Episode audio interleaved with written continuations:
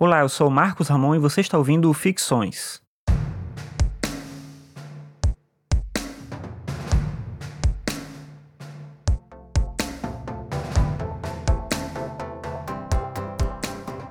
Antes dos contratualistas, a tese aristotélica da sociabilidade era amplamente aceita.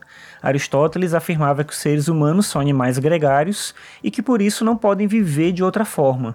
Buscar o isolamento nesse contexto seria algo então antinatural.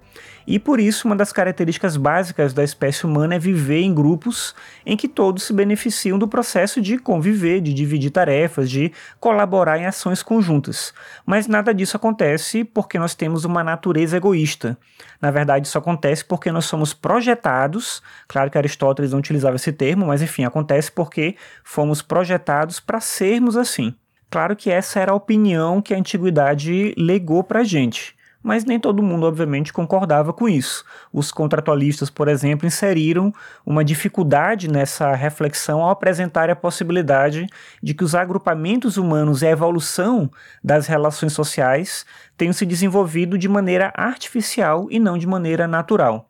Locke e Rousseau, por exemplo, argumentam por esse caminho, mas só Thomas Hobbes teve a coragem mesmo de diminuir o valor da condição humana diante da importância da tarefa de se construir uma vida social vantajosa para todos.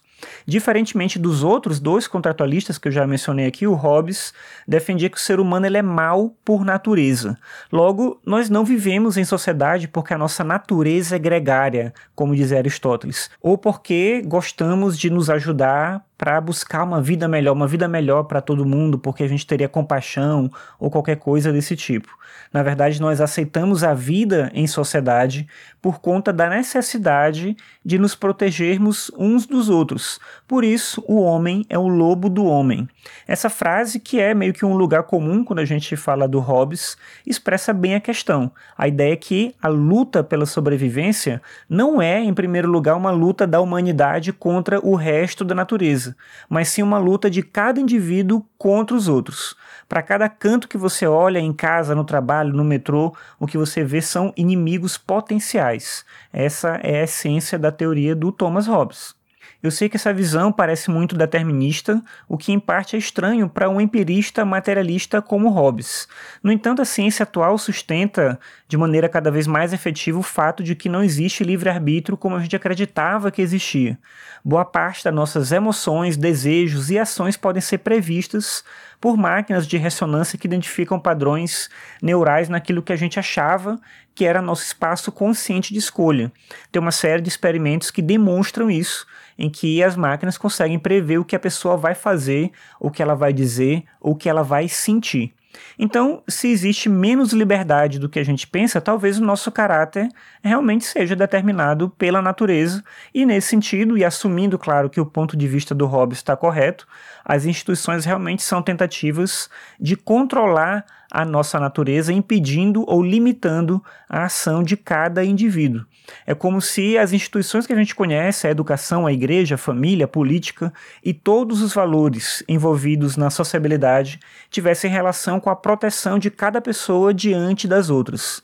Em outras palavras, é como se a gente, mesmo tendo pouca liberdade, preferisse abrir mão dela pela proteção que o Estado pode nos oferecer. Em um mundo em que prevalece a guerra de todos contra todos, ninguém vai sair realmente beneficiado dessa guerra. A vantagem maior é viver com menos, mas viver com alguma segurança. A sociabilidade, portanto, é só isso, algo que aprendemos para não sermos nós mesmos.